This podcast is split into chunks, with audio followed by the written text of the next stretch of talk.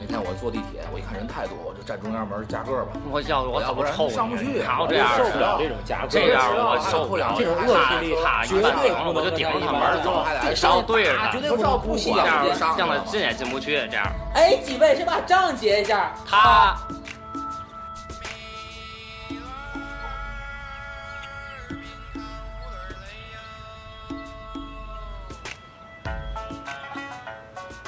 结账电台，我们谁结账电台？哎，我们还能聊得更多。谁结账电台，我们还能聊得更多。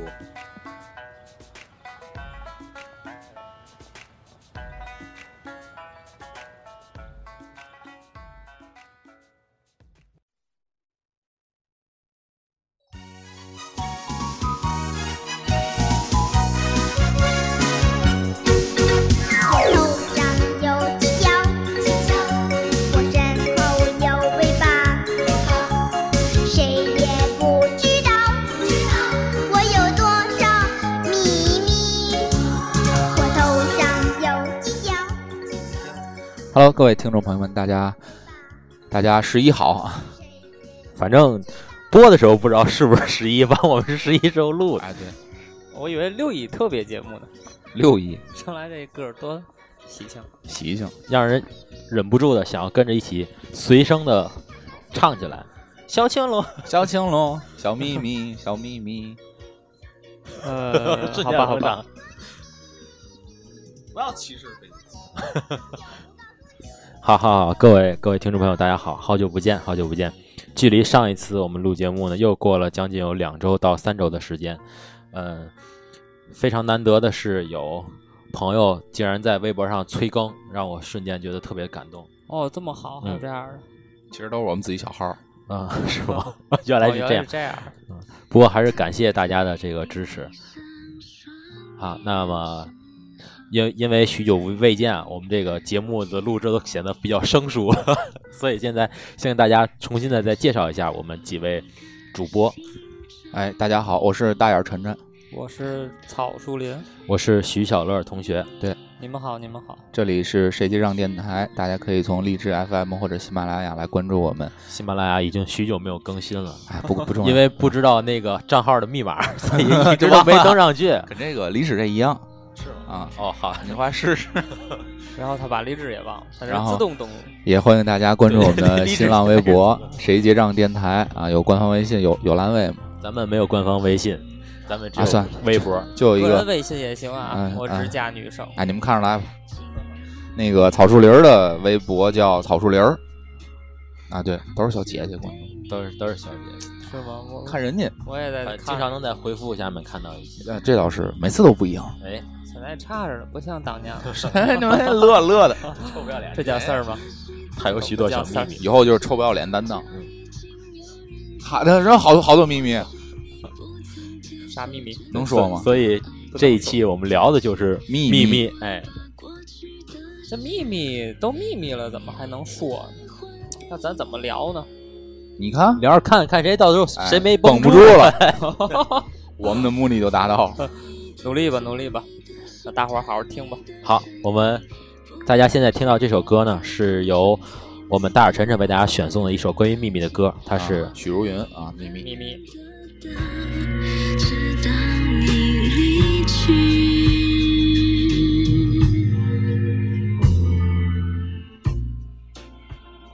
好。这个关于这个有午夜的那个 吓一跳的，我这耳机特别响，声音 耳机好，咦，心里有事儿，有事儿，哎，今天就能破案了。紧张。嗯，到底是怎么回事？哎，咱们就是先从秘密开始聊。好，就是咱们先聊聊，就大家每个人对于这个秘密这件事儿，在自己的心中是怎么定义的？就哦你，觉得什么样的东西才能叫做秘密？肯德基的鸡翅膀到底有没有六个？嗯嗯，太厉害了！你看，果然就是一个在乎吃的人。就没有点正事儿吗？有啊，啊，你都不吃肯德基，你关心它六个鸡翅有嘛用？所以我不吃啊。为什么麦当劳没有六个呢？不，麦当劳是特别好的，你看看，特别喜欢麦当劳。他都不吃肯德基，他还有有那闲工夫。那天我还吃了一份肯德基的饭了。然后再这样聊下去，这个节目就会因为无聊而 被腰斩了。说点有技术含量的。好的好的，比如说呃，说的我们好像有投资商一样会被腰斩。哎欢迎大家风投来投我们。哎对，比如说韩老师平时不跟咱们聚会的时候，到底是在干嘛？哎是不是在加班？哎，这就是秘密。嗯，既然是秘密草树林觉得就说不出来了。哎，那那个草林儿说一个，草树林儿说一个秘密。这怎么说是秘密呢？我觉得可能，嗯、有的是隐私也好，有的是自己的一个，嗯，不能给别人分享，或者可能不能给别人朋友分享，可能会分享到其他地方的这种事情吧。摸摸每人都有这么一点东西，我没有摸摸，没有我不知道他他那。分享到 我没有那个东西，哎不懂你说的是什么？。然后呢？没了，明白？我觉得啊就是真正意义上的秘密是少数几个人知道嗯的一个事儿，嗯，这样才叫秘密。就我们一开始，哎，我心中有一个秘密，哎，这那定义很好那个其实不叫秘密，哎，因为别人都不知道你心中有个事儿到底是个什么样的事儿，或者怎么样，别人全都不知道。嗯所以这个我觉得不能定义成秘密。哦什么叫秘密呢？少数人就比如说啊，就是你跟那个曹树林儿，你们俩之间有点事儿，然后呢，我知道你们俩有有有事儿，但是是什么事儿我不知道，有什么事儿？这个就是秘密。哦，哎，既让人有探窥探的欲望，又哎没有办法知晓，而且那个东西还一直存在。呵，你看这小数人这定义这三个要素，这也得在人，有的那种人，这个我告诉你一秘密啊，我跟你说个事儿，你千万别跟我说。我还我跟你说一个事儿啊，后来大伙儿一聚会说，哦，那个谁谁说一个事儿不让我说，啊，原来你也是，哦我也说一个，我也知道知道有一个不要说的事儿。就一下子秘密就变成公开化了。就是这个，你别跟别人说是一个，就跟那个包包装一样，就一定要贴一个这个标签儿，大伙儿才乐意听。比如，哎，我跟你说个事儿，完了，哎，喝酒喝酒喝酒，哎，我跟你说个事儿，别人说，哎，哎，你说，你说，你你等会儿，你等会儿。啊，要是等会儿，你先说等会儿再管，对对对，要是要是单看的话，其实也是秘密，他就跟那个人是秘密，然后他又跟那个人也是秘密，对吧？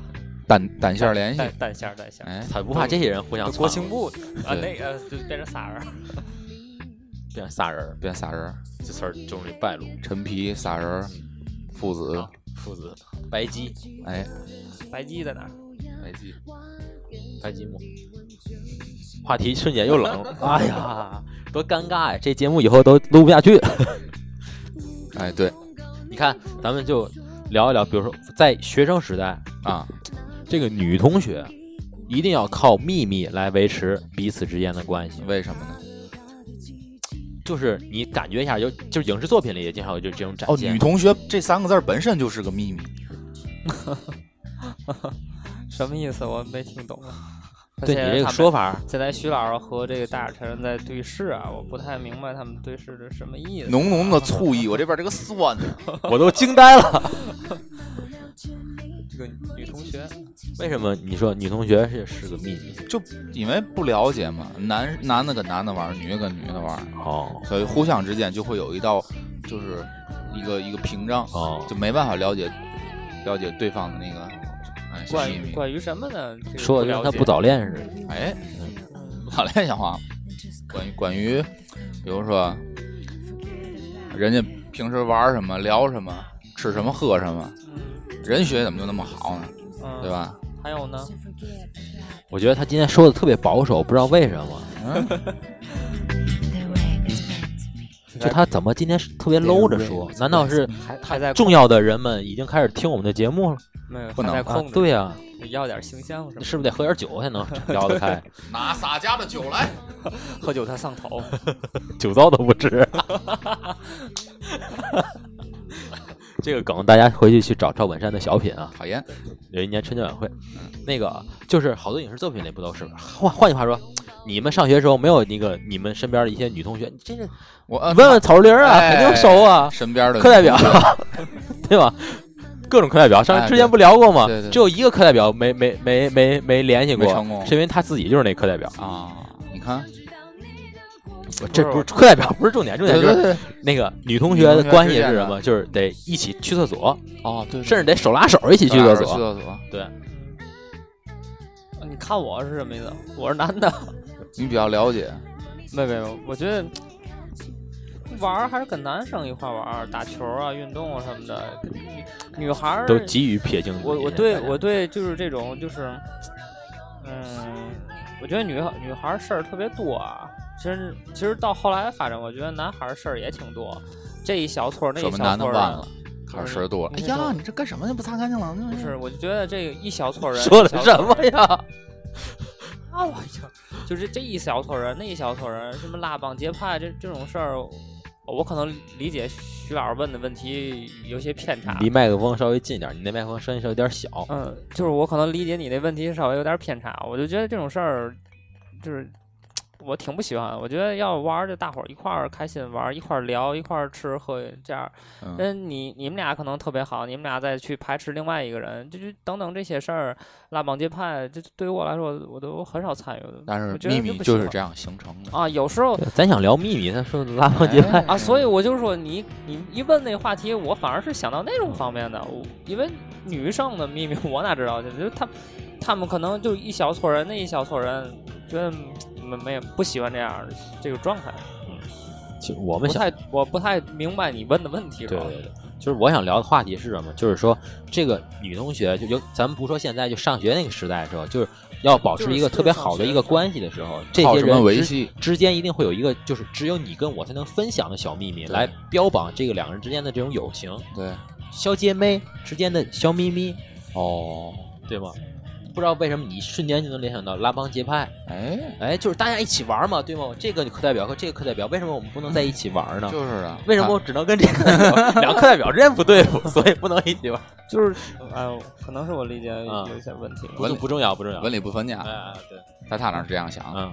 嗯，对，行吧，就是咱们先聊点这种小的，就是其实男生也有一块去厕所的，哦，是吗？就当年嗯，嗯，有有一个有一个同学哎，坐在我后座，是啊，他的日本名字叫水泉妖姬，什么名字一条是吧？是对对，是是叫水泉妖姬。然后啊？一一条，对对，一条一条。还有还有一个还有一个好朋友，是他是他的同桌，嗯是个男生，他的日文名叫什么我给忘了，反正经常就是两个人糟糕上厕所，那个人颠儿颠儿就去，点儿点儿，甚至俩人有默契到什么程度，下课没事儿俩人溜达对溜溜溜溜就溜到厕所门口了，哎，对，互相还问这个吧，还互相还问你上厕所吗？我不去，那你来这干嘛？我跟你来的。哎，莫名其妙就走到这种奇怪的地方，你看熟悉走在一起了，他们没有？那个人背弃他去了美国，America，可惜了，可惜了。这两个人实在是太没蛋，太可太可惜了。太可惜了。其中是你吗？不是，并不是，哦，你是另外一对儿。对，咱俩吧 我后来行吧，嗯，太尴尬了。会有一个这又是什么歌？秘密啊，东京事变，什么什么玩意儿？Hard Disk，我觉得再过我咱节目就得整改了，哎，都没法往下 聊，聊不下去，停气整改，彻底就是让人把这节目给忘了。你刚才想说啥？忘了，他本身就忘了。不重要，不重要，就是领着往下走，行吧啊那就假如说啊，就是说我们每个人都必须要跟所有的人去分享一个秘密的话，哎，你你愿意去愿意去分享哪一个类型的秘密？嗯，就比如说是我自身的比如一件一个事儿，都有嘛类型，或者说这随便畅所欲言，或者说是当年谁谁谁告我一件事儿，我一直憋在心里没说，我为了嗯信守承诺，现在不行了，嗯我为不说秘密我就得死，哦我得把这事儿说出来，当年他告诉你什么话？打死我也不说。行，哦那我我觉得就打死你。这个徐老师问这问题，我觉得可能前者会多一点儿。哎我可能不是那种传八卦的人，可能是最多需要是把信中的事儿释哎放出来。最多是跟别人分享我自己的事儿说八卦对吧？然后，但是我是一般倾听八卦事儿。我们屋有一个白哥我白哥，我们屋有一个白哥，他他就是小白所，有所有八卦事儿他都要去参与。有可能有一个有一个同事他，他叫感动中国这么一个人，然后他是就在我们项目，就可能所有事儿他都知道。然后故事？然后那个一到这个他想要说一个他，但是他忍不住啊，他知道好多秘密嘛，但是他忍不住，然后就会跟白哥说：“白哥，我告诉你一个我有一个秘密，你要不要听？白哥说，咱中午吃什么？就是立马就就是特别有精神，知道吗？他就对这种这种小八卦特别感兴趣，就是这样的这样的一个人，就是特别喜欢了解。啊那八卦到他这儿是终止啊，还是还是继续呢？还是添油加醋再编一个新故事？对呀，呃，也就终止，哦，他他也没有嘛作为，他就是负责听解闷儿解闷儿解闷儿当儿了爱童，哎，对你这边有说这个，我听，不，人家是好奇这个，我就爱哦打听，但是我哎不爱传。哎，人家叫有职业操守，哦，一个有有职业道德的人，对对对，有底线的人。对对对，所以有人跟你分享过什么有意思的事儿吗？女的，哦，我先想想吧，如果有的话，巧妙的回避了哎这个问题如。果是男的就，哎，我那个谁谁，那你说一个吧提，前剧本没说呀，嗯，我想想啊，有，经常有，经是经？常就是感情类的问题，比如然后呢，这多，这是最多的，男的女的？这家里事儿，男的呀，哦这这是最多的，别的事儿基本上没有，哦，嗯就能跟我分享的也就这事儿，一块儿出来喝个酒，吹吹海海海河风，其实就是为了喝点酒，哎，找个话茬，走，喝酒去，喝酒，我今天心情不好，嗯其实喝一顿酒睡一觉也就没事儿啊，就发泄一下，就是馋酒了。其实，嗨，还是想喝。馋海风，嗯，对。不过啊，我觉得就是像你跟这个草林儿的这个外貌上来讲，都属于这种长得比较有安全感的这种。哎，就这个安全感，不是说这人长得不好，是给人感觉非常的忠厚老实的那种，厕所脸，老实哎，老贾，就这么说嘛，是吗？啊，就这个人厕所脸，就看见这个人就觉得让他问厕所，他一定会告诉你，他特别踏实，叫厕所脸。我天，你的评价太高了。我是 room face，我本来想跟你哦说的特特别好，就哦一下你继续你是一看你想就想上厕所吗？这还不错呢。你要是厕所脸，一看你想脱裤子，咦，一个是解小手，一个是解大手。太污了，太可怕了。你是大手，就是很多人就是你这种人会给人一种安全感，嗯就是他们就会愿意跟你这跟你去倾诉。当然有一种人啊，哎咱们得另另当别论，他是跟谁都能倾诉，那是另当别论的。啊，这俩是好交朋友。对对对对对。另外一种就是真的是愿意跟你去说，觉得啊跟你说自首先第一个他们会很踏实，哎，嗯就是自己内心会有一个安全感。第二一个可能你们也能给予他一定的呃关怀，是，然后第二步是一定的帮助。哎，对这是这才是他们愿意跟你去倾诉的一个原因。所以身边如果有这样的朋友的话，一定要珍惜，哎，因为不一定哪天他们就上厕所了。嗨，嗯刚才你说厕所脸嘛，哦，就不在着急。着急，就得带纸，带王王文书，王文书，哎，史来刻不容缓。但是记记得带纸。不带纸这太要命了。其实好多人分享，其实不一定跟就是自己特别好的那个，反倒是不是陌生人，也许对对就见过一面，我说了也就说了这网聊就是这么形成的。啊，就是我有我有个秘密，你有酒吗？没有，嗯我不喝酒。哎就这种嘛，就是会跟陌生人分享，因为你说出去，你也不知道谁对谁，我说出去，就有一天报纸上发现了自己的故事 跟一个编辑说，记者 结果火了，啊，那人成知名小说家。哎就是这样也行，那你赶紧搜集好故事，嗯，盼着吧，咱拍成广播剧。中国好故事。广播剧，广播剧那天啊，算了，啊，哎呀，已经坚持了十七分钟了。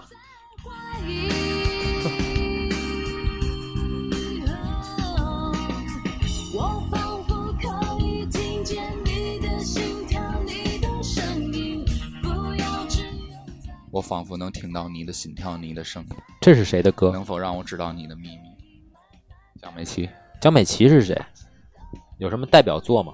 呃，太愣想不起来，好多翻唱的啊专辑还挺不错。行，咱正好就就这话题，咱聊一个别的事儿。上一期的时候，我们在不断的在在内部反省，啊，说这个音乐的事儿，说这个聚会的事儿，说这个话题的事儿。嗯啊，这次的话，好看我们这期要聊秘密，哎就找了很多秘密的歌，对，证明我们在努力的这个迎合改改善我们的情况对对对对主题，我们还是很积极向上的。对，加油！直接就搜秘密所有的歌下载下来，然后一播，哎，没问题，没问题，会好多好，一天比一天好，对吧？切合主题，哎，要点题对。太棒了继续继续。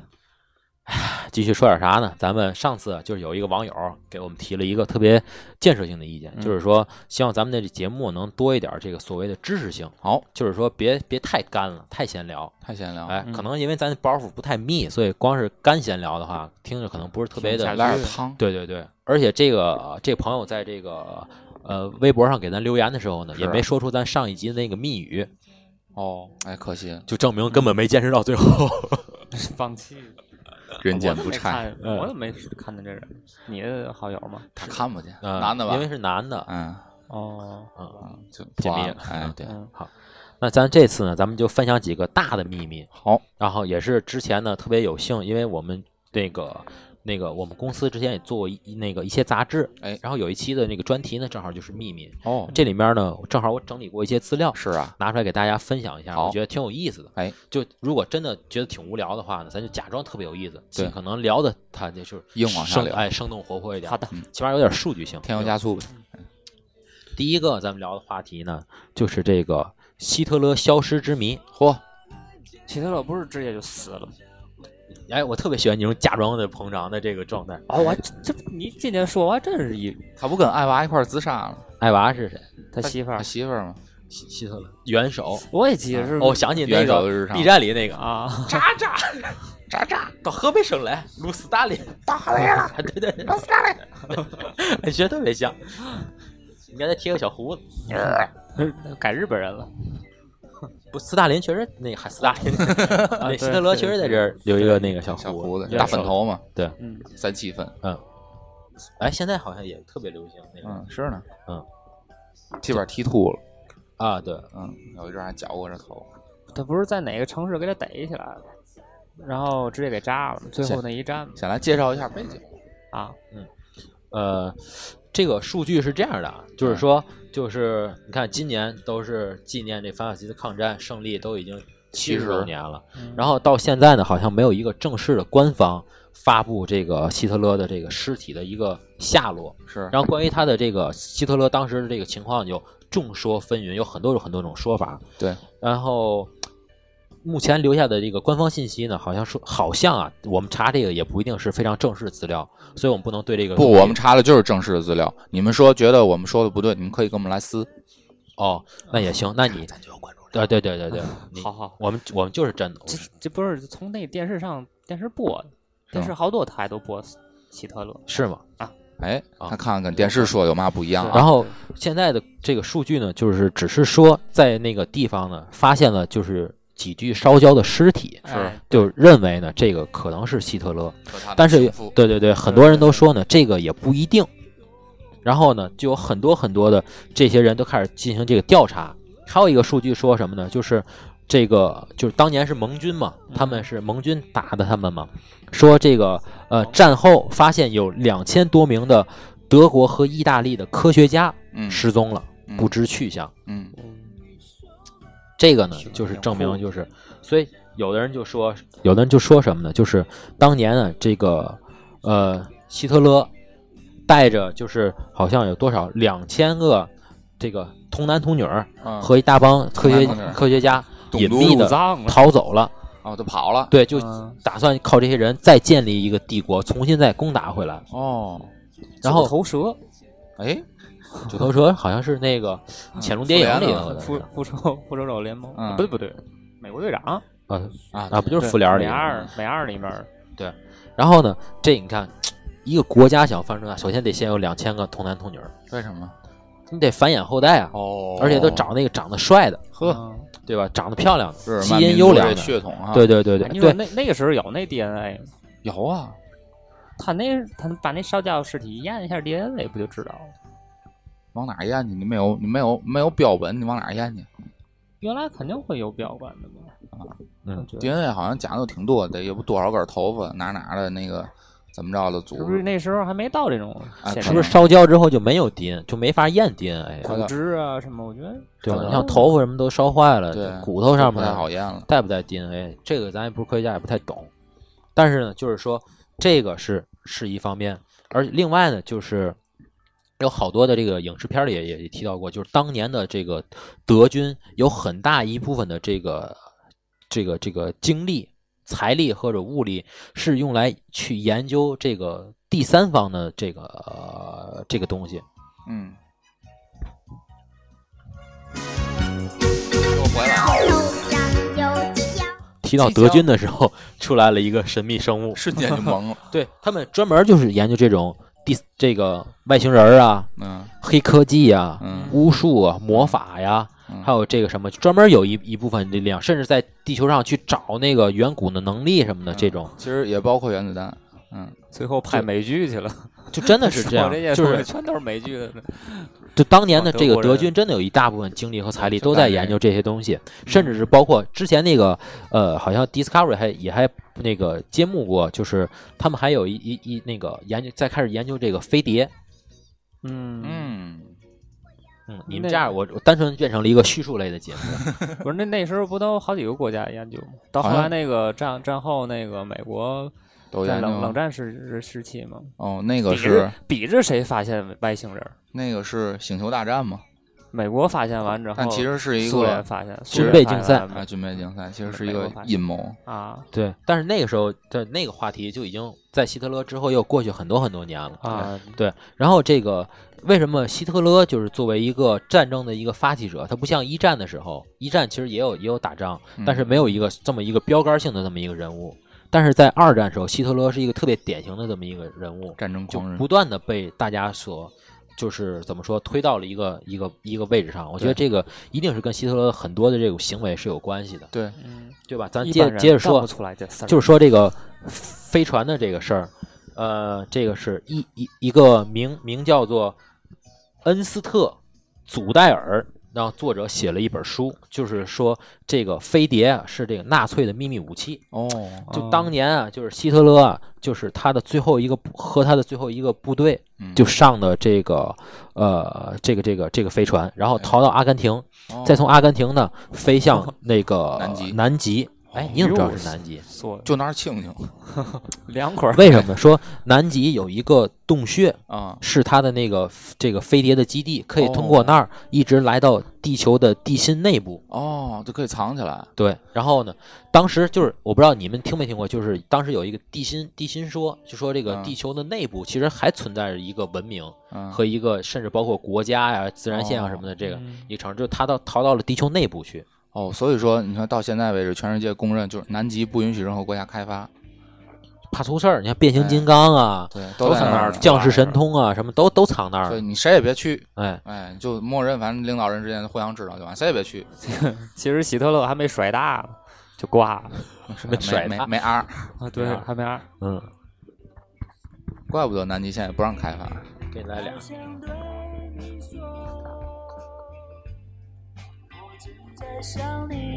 喂喂喂，声有点小。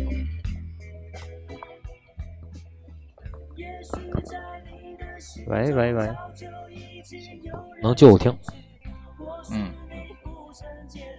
这个就是关于希特勒的这个消失之谜，嗯，就是简单来讲的话，就是有很多学说。第一个就是希特勒借助外星人的力量逃走了；嗯第二一个就是说他是逃到了这个地球内部。嗯然后，但是每每一种呢，都是让人听着好像跟真的一样，但是吧，又没有任何的道理能证实。全部胡拉，对其实嗯，同还有时呢，也没法证明希特勒到底死了没有。对，因为他前这时候前差不苏联嘛了打过去的，然后找到了之后，说是那两具尸体是他，但是他当时呢，就那两具尸体就拉回苏联了，就是就也没公开哎，，对对对，嗯，所以呃，在后来就是在苏联赫鲁晓夫时期，就是那段档案就解密了，嗯是怎么回事呢？其实到后来的，包括找那个希特勒他自己的牙医，嗯包看那个当时那个尸体的骨头，包括那个 X 光什么的，就嗯对他的牙到底是不是他？就后来资料证明了应该是他，也许就是，但是为什么当时他没说呢？因为苏联就是想借这个机会，我希特勒没找到啊，因为当时那个德国不是东东西分界了嘛，嗯我就可以借这个茬儿，我上你，比如说欧欧盟、欧洲控制区，或者说美美美国控制区，我上找，我找希特勒，啊，哎这就一还有茬我我找着，那我就没法再控制你这些东西了。嗯所以我就可以到处派部队或者间谍机构去，哎，我找希特勒，嗯，对吧？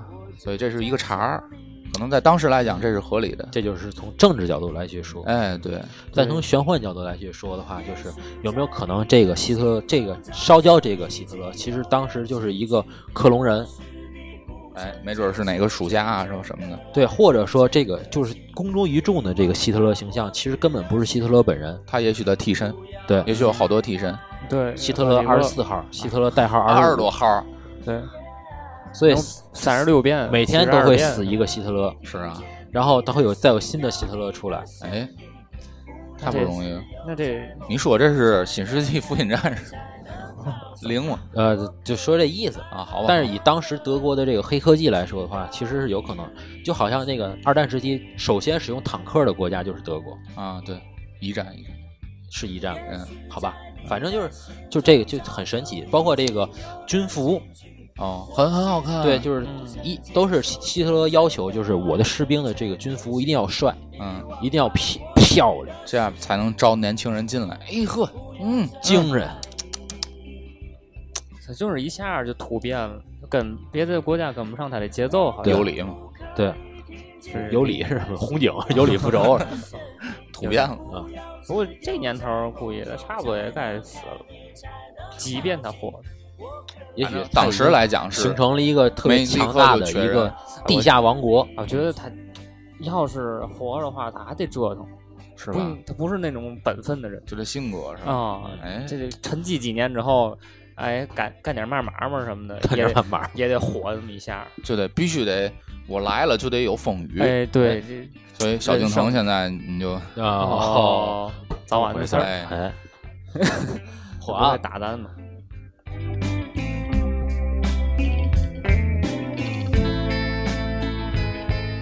其实还有很多这个影视作品也都是关于希特勒的，比如说嗯特别有名的那个《刺杀希特勒》，对对，对吧？对然后还有我印象当中还有好多就是这种穿越这种题材，都特别喜欢这么演，就是派一个人穿越到那个年代，嗯去把当时还没有成为这个军阀的这个希特勒给刺杀死，哦然后中间会有各各种的这种就是什么什么情况，最后才发现如果没有这个事件的话，嗯可能希特勒就成为不了未来的那希特勒，嗯可能就会成为一个画家。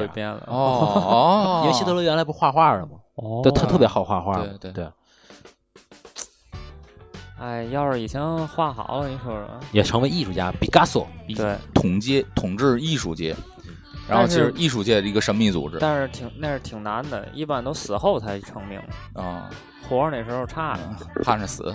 呃，其实也不是欧洲大部分画家都是当代就就已经特别有名了，然后死了之后再被炒，再再炒就更有名。只有少数的画家就是当代时候特别不火，死了之后才才开始火起来的。啊、因为这没有了。嗯，然后这个说完了这个希特勒，咱们再聊点别的。呃，时间关系呢，我们再聊一个。其实之前还有一个资料是关于圣经的，说这个圣经啊，它这里面这个字母嗯，按照一定的这个组织序列排序，或者是英文版的一是吗？一定的这种代码，圣经还有当然不能是中文版的，哎，中文属于翻译版。好，就排序之后拼会拼成一些关键词和关键的时间，嗯，就会进行这个预言。哦，比如说，包括这个世界大战呀，包括一些什么东西，都能通过这个排序给它做出相应的这个预言来。哦，这这个真的吗？这我觉得应该是真的，像是那个还是说就后玛雅预人言似的。不是后人去找的？就是我觉得做完这事儿，然后他再他再往回再再对，再往回推啊。也没准儿，数学题你知道答案，你就做对百分之一百二。也不是，尤其证明题，那只占大题一部分。证明题哦，好难的证明题。对，你就让你证明角 A 等于角 B，哎，告诉你，告诉你答案，谜题就在谜面上。远瞧像个瓢。说学逗唱四门功课分别是哪四门？嗯，说学逗唱啊，谜底就在谜面上。哎，所以这个也不好说，但是圣经这个故事各个方面都写的都挺神奇的，对吧呃是看过一点儿特别有名的那个出埃及记，啊，就是讲那个埃及人还有犹太人什么什么的那种关系，就是当年就是。其实我一一开始就是大家只知道有一个故事，就是那个红海，就是举一个拐杖把那海一分两一分两半儿，让那些人从那个中间走过去。这个故事，好吧？嗯，那继续。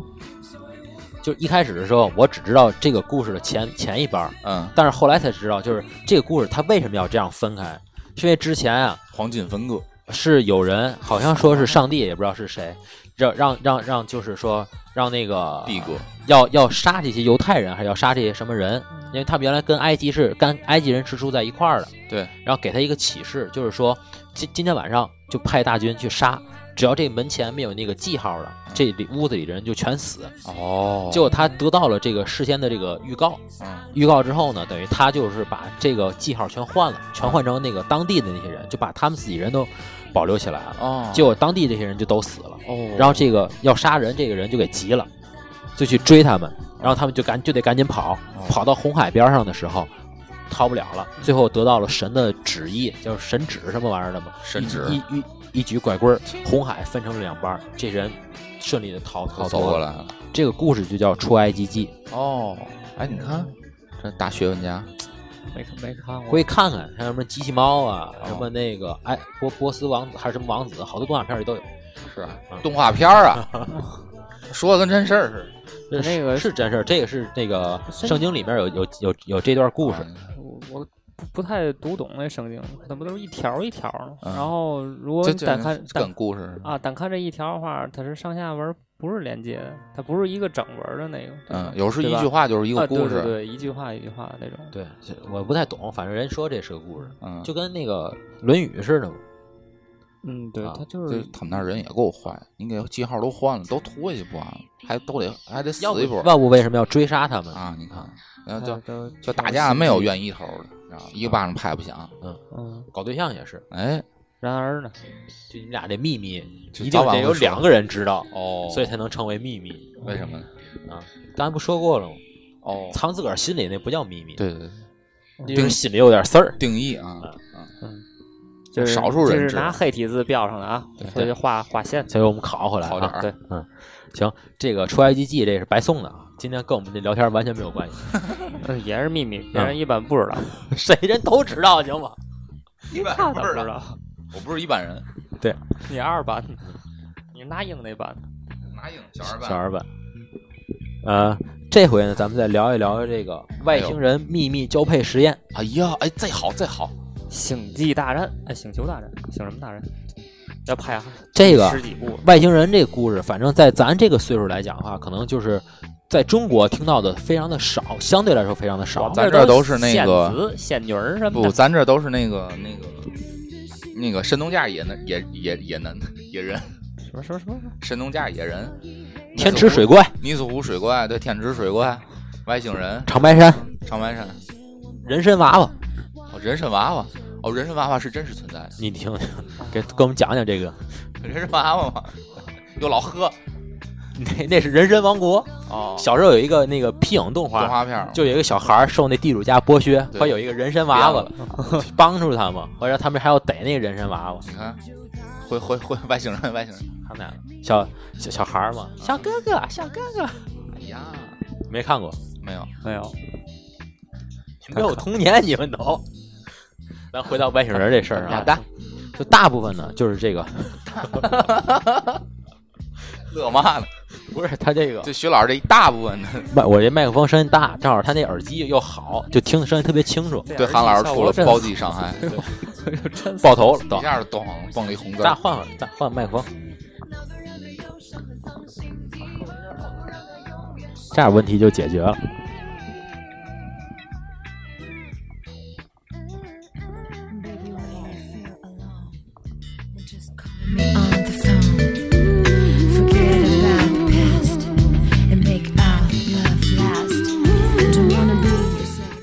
节目录的太随性了。哎，那个，咱真回来 接着说外星人这事儿了。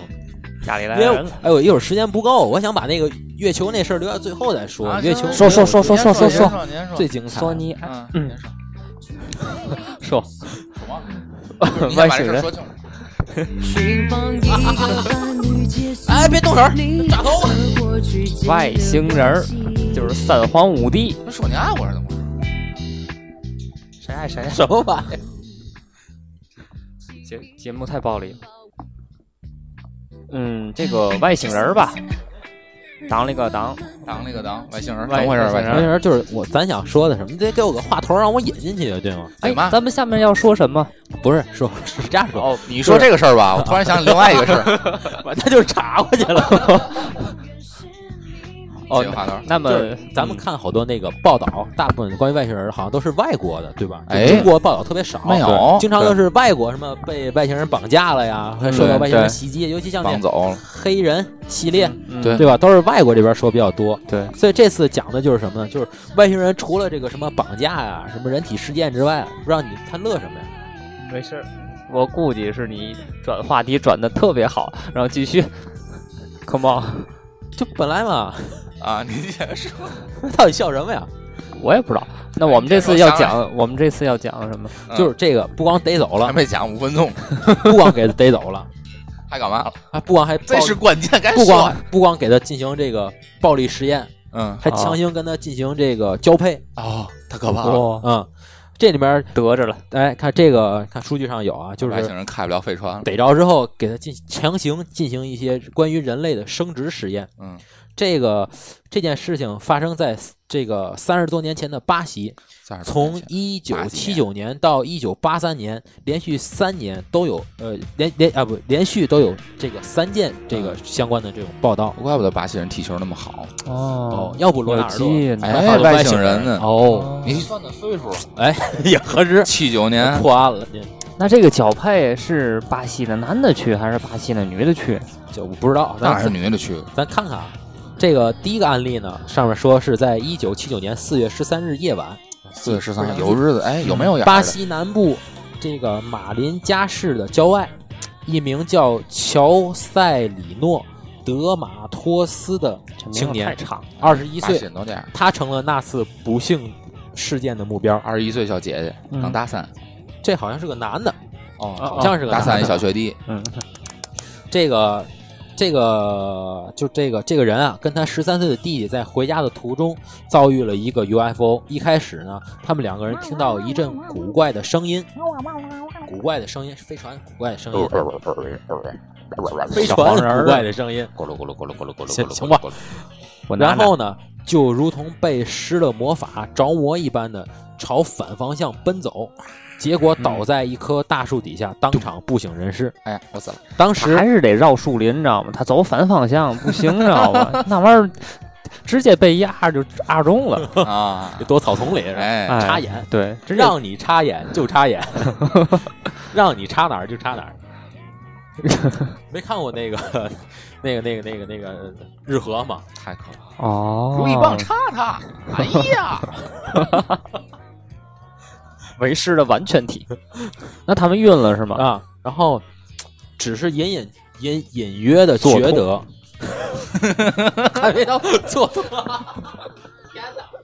这期节目也许收视率就高了，隐做通，就是 UF 接近自己，等到自己稍微想注意一下的时候呢，这个飞船已经飞得无影无踪了，说明这挺快的这个过程。哎哎等于就给他们晕了一下，然后就着了。哎，嗯，就没再放大。你以为要出事儿，或者说可能已经出事儿，但是特别快，哦，外星人外星人也挺不容易，来来去如风。哎来去哎，然后这好不容易站起来来，去如风朝回家方向继续前进的时候，又一次遭到 UFO 的袭击。又一次，然后这上面写着，就是说他们呃被又一次被强烈的光线击倒。噔，这可能选的是一个远程的这个，对然后其实人家那外星人正在那 PK 呢。哦，他他们是小野兵赶上了，哎对，就打野范围的时候给打着了。然后这个据家族们的证词，他们两个人倒下时被一股奇怪的光圈包围着，而且那股光圈跟 UFA 的光灯光同步，有点像脉搏那样跳动。嗯，啊、然后实际上呢，由于这股光的作用，这两个人在大树下呃昏倒，这一段时间的记忆就给消除了，砰，说动热闹就没有了这段记忆。哦，那这事儿是怎么出来？哎，咱接着往下家看族在旁边看了全程，你忘了 家族还有一个录的，啊？还有路的。家族回忆嘛，然后呢，就是说失去这段记忆呢，大概有一个多小时。哦后来呢，哦就一个是小时通过这个飞碟调查机构的嗯。一个教授的努力，对这俩人进行了催眠。然后才使你是个傻子，这段你是个傻子，记忆你是个傻子，你是个傻子。进行了唤醒。哦，教授糊弄那俩孩子，想起来记忆嘛，藏脑里了嘛，就是那个就是有时候你的那个显卡或者嗯。烧了，嗯。就得把那个硬盘硬拔出来，把里面数据读取。对，拔出来吹一下，嗯。再插回去。对对对，你的数据能调出来。嗯。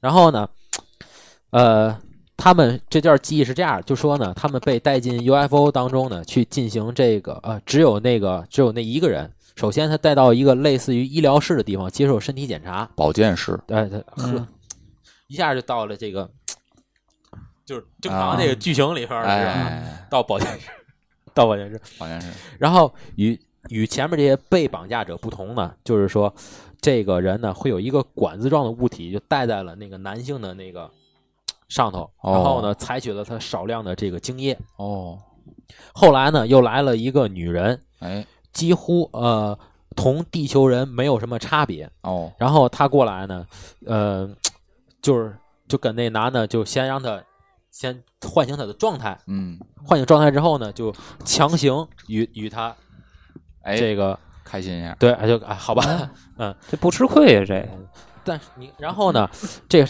神奇地方是那个人回忆说呢，就是说他仿佛是用心灵感应的方式嗯，跟他对话，哦。告诉他什么呢？就是这个种子一定会活着还给你的。哦，哎呦，种子，在转世投胎，把邮箱留给我，哦，种子是这个种，哦天，这个种子。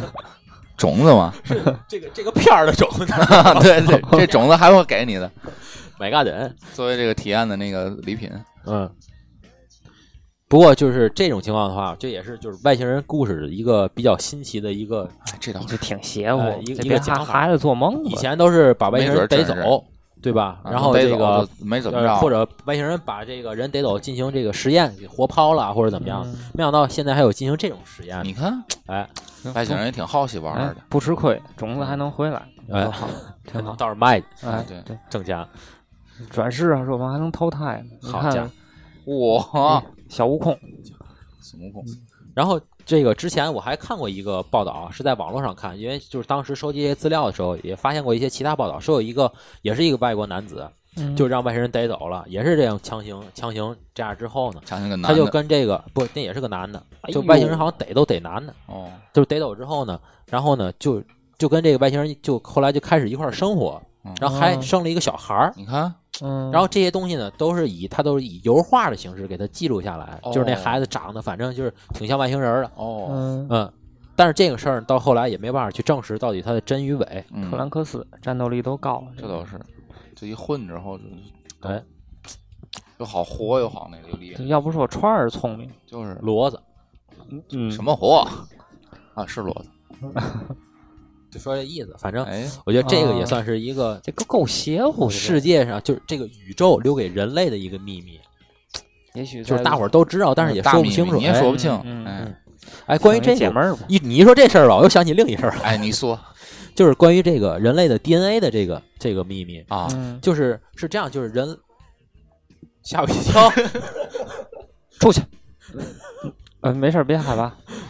后边没人，哦，是我看不见是吗？啊，是这样的，就是说我说能看见这个就是这个 DNA 学家，就是人类呃人人类研究这个人类这个研究，嗯研研究人类的这个这个就是这叫什么？就是这个人体工程学啊乱七八糟这这种嗯这种人呢，就是说他们在研研究这个就这人的这个 DNA 不是染色体吗？就会发现这个染色体里面会有几条呃不是几条，可能几几个嗯，就没有意义的这个染色体，就它不不带任何的这种遗传基因。扁条体，嗯，就是大伙儿都明白，就是就是那阵儿咱们上学不也学到吗？X Y 嘛，两条染色体里面就是你有的这个有就是会有关于就影响你单眼皮儿双眼皮儿，哦，影响你眼睛大眼睛小，哦影响你能不能卷舌头，影响你这耳朵是什么形状。嗯但是就是其中有这么一段儿还是两段染色体，就是它不带任何的遗传信息和基因，就是说什么都没有，这条染色体下来就是有这段儿嗯，也行，没这段儿这孩子全血影还是全血影，哦就是大伙儿都解释不清楚这个问题。这一段知道什么？就生产标签儿，哎，你哎回答的非常接近。然后就他有一个朋友是电脑工程师，也特别牛。然后有一次就跟他开玩笑说你为什么不尝试着把这个以那个代码的形式输入到电脑里？”然后他就就他这么做之后，就发现就是这个咱们可能不太懂啊，也许就跟那个 C 语言就这种之类的，就是嗯染色体真的能变成那种类似于 C 语言那种，就是啊电脑程序的那种代码。哎，嗯工程师不就也叫程序员嘛？不对都写代码的嘛？程序员，对吧？然后就是说，发现就这那那几条没有任何意义的那种这这个代码，就跟现在就是工程师在编编写代码的时候是一样的，他会有一个习惯性的会留取一些这个就是没有作用的这种代码，哦嗯。保证这个程序的比如说完整性啊，嗯。或者保证这个程序的这个就是就是必须得有这么一个没有用的这个东西哦在这儿，为了好看。或者说啊、对，有的就是为了好看，或者说这个程序员的这种习惯，嗯。懂他的意思。这个有点像嘛，就是就是以前的那种，就是发报员，哒哒哒哒哒哒哒哒哒，就每个发报员的开始和每个发报员的结束都不一样，就跟咱说话似的，会带口头语儿，嗯他就他就这么写，就这么带出来。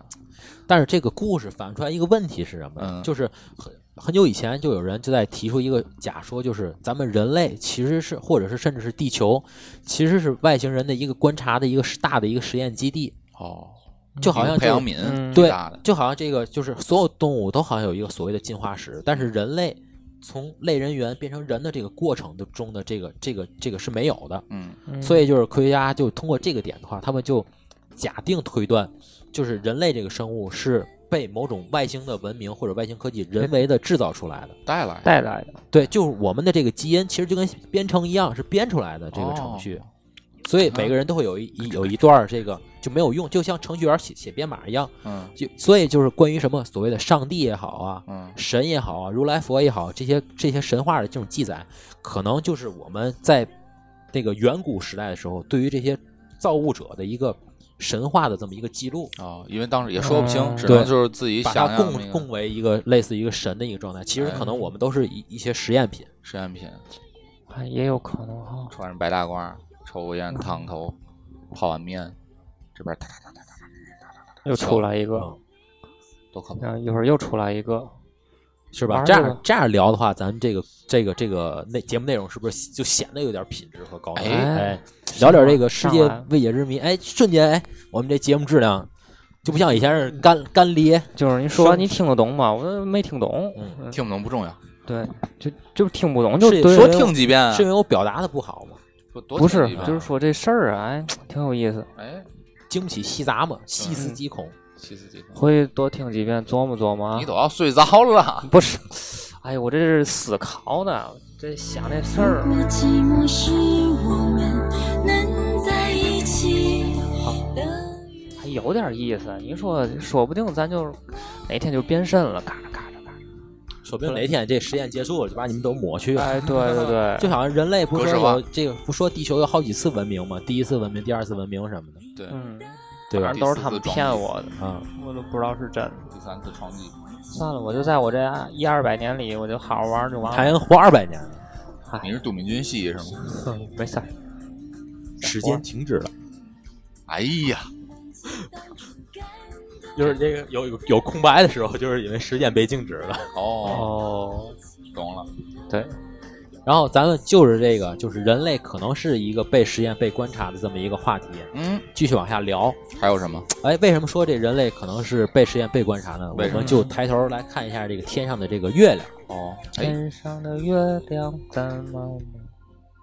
天上的月亮，有的科学家啊就指出说，这个天上的这个月亮很可能是一个对于地球而言的一个监控卫星。一摄像头，对它，它不是地球的卫星，而是为了监视地球的卫星。哦，然后这里面有一个，这个这个，它是为了存在而存在。哎，就好好像外星人为了监视地球，哦，来来存在这么一一个一个东西。他们怎么说的呢？就是说，就是这个月球啊，永远是同一个面儿面向地球就。永远是这面儿。对，嗯，然后这个呃，后面会有有有有一个数据，就是说这个具体一会儿咱们看到翻到那资料时，咱们再往回再说啊。就是说这个地球它公转的速度和那嗯个自转速度不是有一个比例吗？啊，然后说这个月球的这个公转的这个速度和这个嗯比例就不符合它这个球体本身的这个这个质量大小。嗯就比如说像地球这个这这这种体量的这种胖子，它可能每分钟能转三圈儿。嗯，按照这个比例来讲呢，就是月球这个这种瘦子的话，嗯它每分钟可能转四五圈儿。哎，对，但是呢，这个月球为了保证始终面对着地球，嗯它每分钟可能得转十几圈儿，或者这要不就转的特别慢。当然，这个数据一会儿我们查了再说。好，嗯就为了保证这个胖子在转的时候，永远都是 这个胖子，这面儿冲着对它，冲着地球，或者说其实不是这个意思，是因为就是当地球的某一个面儿，因为它转到那个背面儿，就是你比如说现在你这你的这个位置嗯是这个你你是月球，然后中间的这个呢是地球。当地球转到这一面的时候，它肯定看不见月球。嗯嗯那么看见月球的时候，就是看到这面儿，嗯然后这边在转时，你同时也转，就让这所有能看见你的这个永远是这个对 A 面，对着这一面儿。哎，B 面永远看不见。我觉得这个应该科学是可以解释的吧，要不然咱上那上学时学那地理应该都有讲过吧？啊有的能解释，就是就是解释不了，所以就不讲了。哎，对，嗯，然后我觉得这个大家有兴趣的话，月球背面变形金刚不是月球背面不都是那个宇宙飞船残骸吗？月球背面还有什么你文想那个明建筑，对，变形金刚当年那个嗯有一个那个能量块儿，不是裤藏在那个衩裤衩的，嗯对。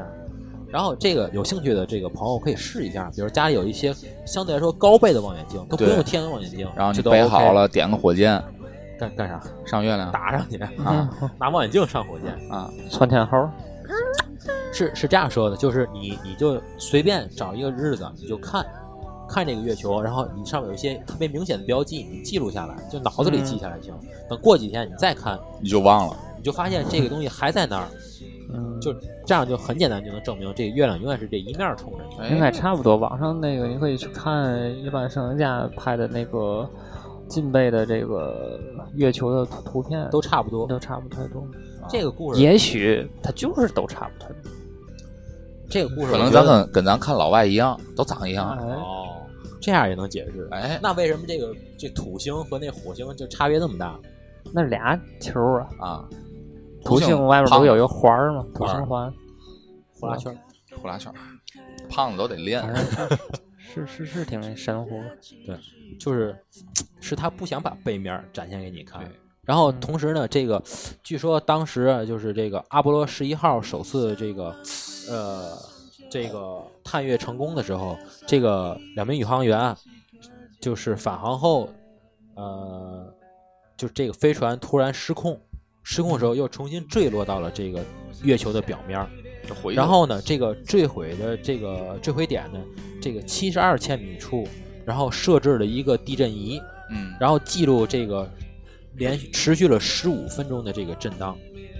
但是呢，科学家说，如果说这个月球是实心儿的，嗯就是这种震荡的话，最多不会超过五分钟。哦，但是就这一次冲击造成震震震震荡，竟然持续了十五分钟，就证明月球的内部是空心儿的。哦，就是宇宙飞船掉回去了，然后咣啷震了一哎下，，不小心就一直不咣啷咣啷咣啷咣啷咣啷咣啷，十五分钟。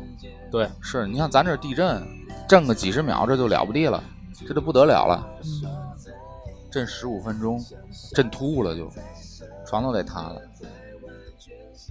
所以呢，就是这个美国宇航局，就是甚至做出了一个惊人的一个推断，说这个月球的内部啊有这个类似于两根儿这种金属制的横梁，啊，有两个就这样，梁，哎，一交一交撑一交叉把这个月球这个给撑起来上了。钢结构对对对，它就它这个球就能撑起来。嗯，然后说这个长度可能有数千千米，而且是金属结构。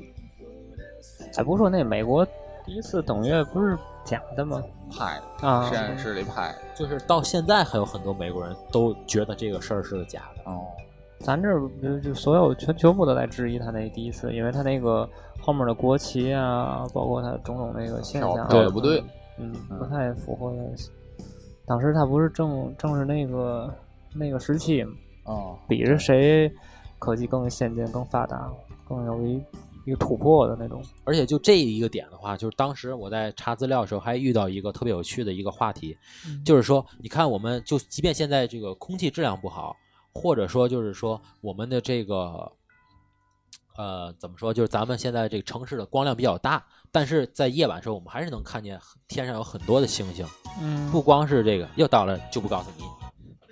那个就不光是这个卫星，咱人咱自己放上去的卫星，像什么猎户星座、北斗星，其实有时候还是能看见的。嗯，但是大家有没有发现，就是我们所有的这个，在这个月，就是这个宇，就是地球外表的这个，你声音太闹了，在这个月球呃地球外表的这个影像资料里头，就我们所有后面的这个背景是一片漆黑的。嗯，什么意思？没没太明白，怎么？就没有亮嘛，因为它是月月球不是反反反光太阳光的那个亮吗？不不是这意思，不是不是，是你到了宇宙当中的时候，你倒看不到任何的星星。哦，啊，对啊，我们回忆一下阿波罗登月的那个视频，就是你你想象一下，在我们如果是哈是在如果是在草原上的话，对吧？我们是在地球上，但是就即便这样的话，你背景上也是有很多的星斗。嗯但是你到了月球上的时候，或者说你到了这个就是出了这个地球大气层的时候，就即便就是说你这个，你其实反而是离离那些星星更近了，那些星星亮度理论上来说应该是更亮了。这个星星是不是是是小恒星吗？在是是自然发光？在你的这个整个的这个后背上，就一颗星星都看不到，整边都是黑的。哦，嗯好像是有这，就是在在在太阳系以外那些恒星，它它的亮度在宇宙当中是看不到的，那为什么在地球上能看到？不知道，因为光的传播吧，嗯真空环境在在地球，比如说这个地球距离那个星星是，比如说是十万光年，嗯在地球地面上能看到。嗯，当你就是冲出大气层的时候，你离那个地球可能是九，其实没有9万区别光年零多少多少多少。啊，其实没有区别，，对，但是为什么到那儿就反而就看不到了呢？不知道，可能是因为地球大气层的光的折射吧，所以咱呃，们我觉得。有可能，因为你你已经身处一个那个环境状态下了，不太一样。嗯，这是太科这这期所以做解释不了，太高科技，嗯，太科学了。对这个呢，嗯就是 说是这个，当然也是一种就是比较玄幻的一个推论。嗯当时就说这个就是呃一个第三方的势力，或者是人类内部的一个真正的一个就是就是能知道人类起源和发展以及外星真正文明的一个内部组织。编剧，对，就类似于这种，就是嗯或者是造物者。哎，他当时做的一个保护膜，哦然后这个保护保护膜呢，就类似于一个，就是从视觉上来讲的话，类似于一个凸透镜的一个效果。啊，就是嗯我不知道大家有没有，就是那个望远镜，当你调那个清晰度的时候，就你只要调到一个对的比例的时候，嗯才能够看到那个相应的那种景象。哦，那当你不在这个比例的那个像时候，模糊，它就模糊了。嗯它就是用这种理论，当然这个是人家说的啊，他老师脑子不够用，我我不能保证对不对，就是当你就是离开地球的那个地表距离的时候，你就在这个膜之外的时候，你就反而看不到了那个星星影像的那些情那些情况。当你回到这个距离，就是标准的这个凸透镜的这个距离的时候，就因为那个膜造成那个凸透镜距离的时候，你才能看到这个满天的这个可能咱们的大气层就是那个膜，呃有可能哎，是谁造成的？是外星人造。有可能也有这个可能，甚至说什么呢？就是说这个呃这个膜它的另一个作用是信息的隔离和封闭。嗯，就是你地球人想对外发发上发呃发射一些信息，就是比如就之前不就我们号称说我们把那个很多信息传递到宇宙中，希望有外星文明发现我们，就是证明我们不是宇宙中孤独的这么一个。嗯然后其实是为了让这些所谓这些信息就是传播不出去，打段录音就但但是到那儿嘚儿就给你拦截住了就。到了，然后同时呢，这个这个膜呢也是为了防止外部的信息进来。啊就跟这个呃那个反雷达那种感觉一样，就跟墙似的，对让也不算是墙，就是让你那个雷达或者这些信息扫不到你。对，搜不着，你上来之后是四零四，啊、对，嗯，就人为的把你这个星球给保护起来，哦挺好挺好，你可以用百度，有点意思。也可以翻墙用谷歌。嗯，其实没什么区别，是然后 对，我们把这话题呢再回到这个月球上。刚才咱们不就是提到了这个这个这个月球的这个，就是它一个是它的空心儿学说，一个是它那个一直是面向于这个地球的这个学说，然后还有一个呢是，据说呢是当时这个阿波罗登月号发回的一个这个通话记录，通话记录呢就是简单就这么几句话，那这边呢是这个，嗯，然后孙老师配合一下，孙老师眼神好。这边呢是这个基地说的话，嗯，我来说，这边，呢是阿波罗十一号说的话嗯，啊，我我来演基地，你来演十一号啊，十一号，准备好了吗？准备好了吗？啊出了什么事？阿波罗十一号，请回答。哦，这家伙真大！天哪，真大！简直不敢相信，那里有什么和我不一样的宇？飞船吗？你看他，这这就他妈写的。嗯哼，然后呢？哦，这家伙真大天呐，真是巨大，简直简直不敢相信，那里有和我们不一样的宇宙船，他们在看着我们。跟真事儿似的。然后这篇文章呢，就是在说，就是那个当时登陆的那个成功登登月的那个叫什么阿阿姆斯特朗，嗯就是对这个事儿一直都避而不谈。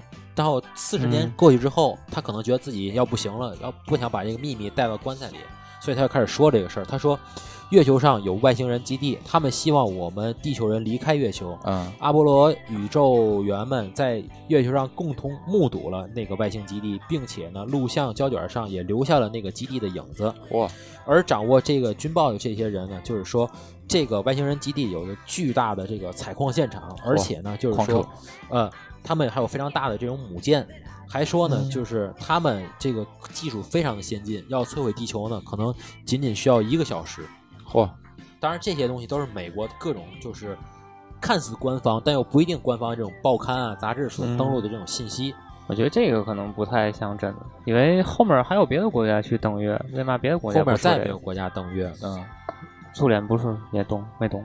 苏联是第一个把人送上宇宙的，哦那个人那那个那个农村的孩子叫啥来着？叫啊，不重要，反正是。嗯然后第一个登月的是美国，再然后再没有就是人类的这个文明，嗯，人类活体，包括后面的几次登月也只有美国去过。就登上过月球，嗯包括现在就是那个中国不有一个月月兔月月兔，嗯，嗯，玉兔还是叫月兔？这个呢是，越野兔。是那个是一个那个机械嗯机械车，而且那个机械车回来之后能够看到的这个信息啊和资料啊，嗯，吓我一跳，都是人为想让我们看到的这些东西。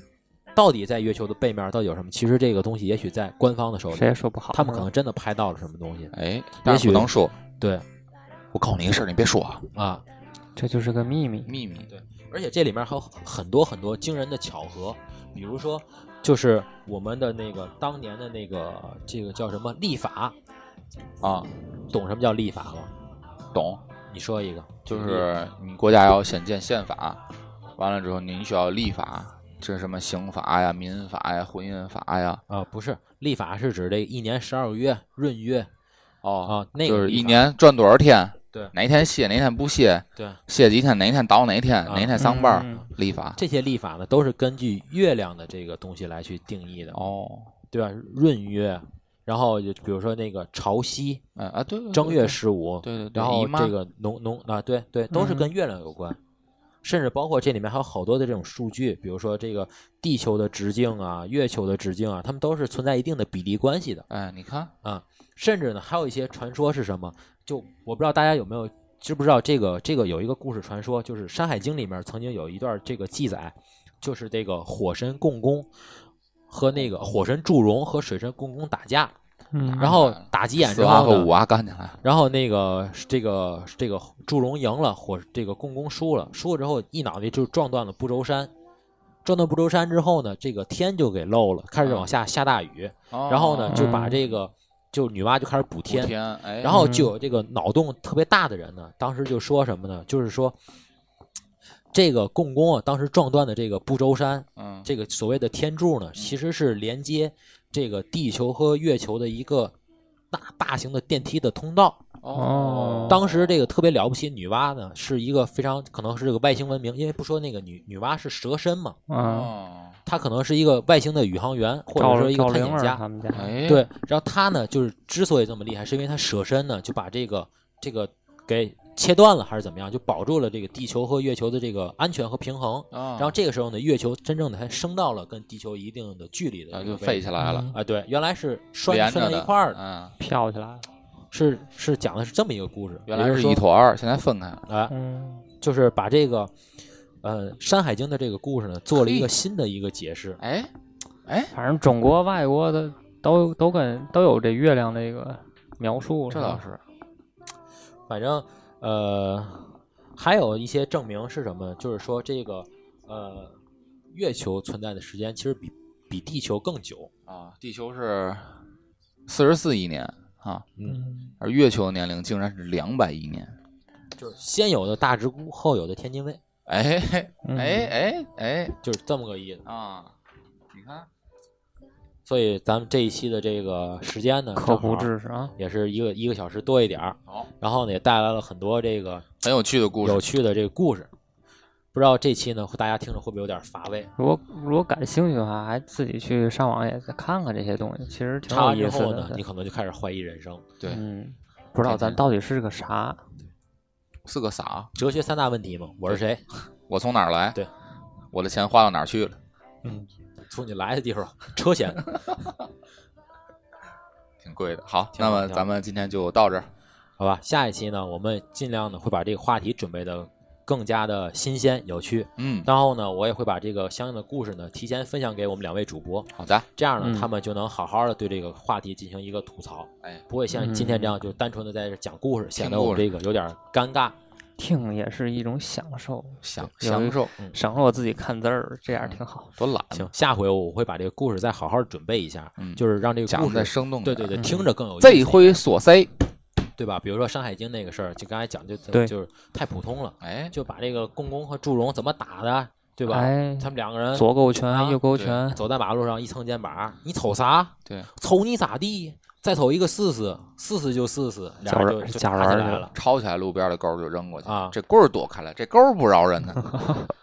然后就是那个共工就输了，就先嗯丢人嘛，嗯，不活着了，嗯我活不了，没脸见人了，一脑袋就撞到了，撞撞断了不周山。组装树上。嗯就这样讲，可能这个大家对这个事儿的这个兴趣可能会更浓一些。对，所以下回呢，我们在准备的时候也会更加努力、更加精心的去准备一下。好，对那么呢，时间呢刚刚好，非常感谢呢大家对我们这一期节目的收听。太不容易了。嗯，能录节目也是挺不容易的，就是也是我们也是在不断的在努在努力的在改进一，点点来嘛，对吧？对吧？上回一个月没录，这回我们隔半个月就录了一次、嗯，啊，也也是在进步对对对对对，原来一礼拜录。啊。这感谢十一，要不要不是十一放假，我们也也都录不上。嗯，祝大家在这个十一能度过一个轻松快乐、没有公司电话的那么一个啊假期。嗯，反正估计他们听到都是十一之后了，十一之后都有这个假期病，上班没有精神的时候怎么办呢那？就得听听我们哎的水对结账电台。反正过两天又又六日了，对吧？对，